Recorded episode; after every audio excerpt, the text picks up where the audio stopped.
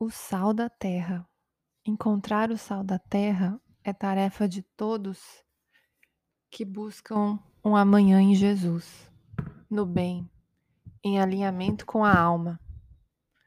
O sal da terra é o que nutre a terra, o que faz a terra frutificar, o que faz a terra gerar frutos, trabalhar para alimentar, abrigar a humanidade, fazer com que a humanidade possa se desenvolver. Não há humanidade sem a terra. Cada um deve encontrar o próprio sal. O que em você te faz frutificar?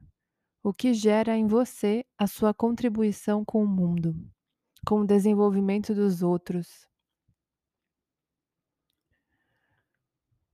Todos contribuímos não igualmente, mas nas nossas diferenças, na nossa originalidade. Da nossa originalidade vem a genialidade a máxima frutificação de uma potencialidade. A nossa contribuição mais genuína com a terra, com o todo, quando nos tornamos frutos, prontos para sermos consumidos, metabolizados por outros seres, que em sua genialidade frutificarão em outros setores, de formas diversas, e serão consumidos por nós. Estamos em troca constante e apenas fazemos sentido dentro da coletividade local, planetária, universal, galáctica, divina. Imagine os inúmeros níveis e planos da existência a serem descobertos e modificados por nossa genialidade. Somos o sal da terra. Somos centelha divina, Deus olhando para si no espelho se reconhecendo aos poucos, integrando-se parte por parte.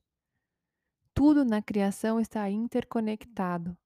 Portanto, a ideia de separatividade, de eu versus eles, é uma ignorância da verdade básica do viver.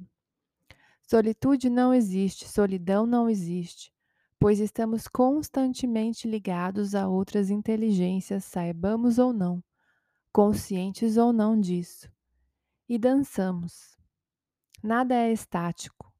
Vivemos antes em uma dança das cadeiras, dança contínua entre seres, ideias, estações, humores. Dessa forma, o que há de mais confiável é e sempre será o contato com a alma. Viver e guiar-se pela própria alma deixar deixá-la ser a condutora dessa dança eterna. E assim podemos nos ver, nos descobrir, nos encontrar e olhar de volta para os olhos de Deus no espelho.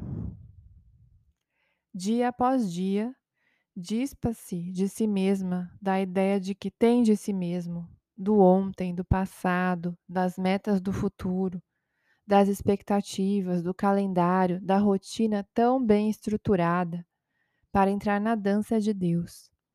Observe quais são os movimentos, o compasso, qual a melodia de hoje e haja a partir dessa dança, completamente imprevisível, mas cheia de aventura, pois não é possível planificar o milagre, mas deixar-se ser despido tomado e dissolvido por ele.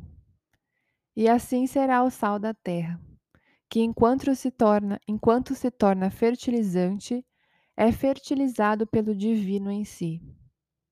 Olhará e verá com os olhos de Deus e entenderá com os sentidos com os sentidos a realidade.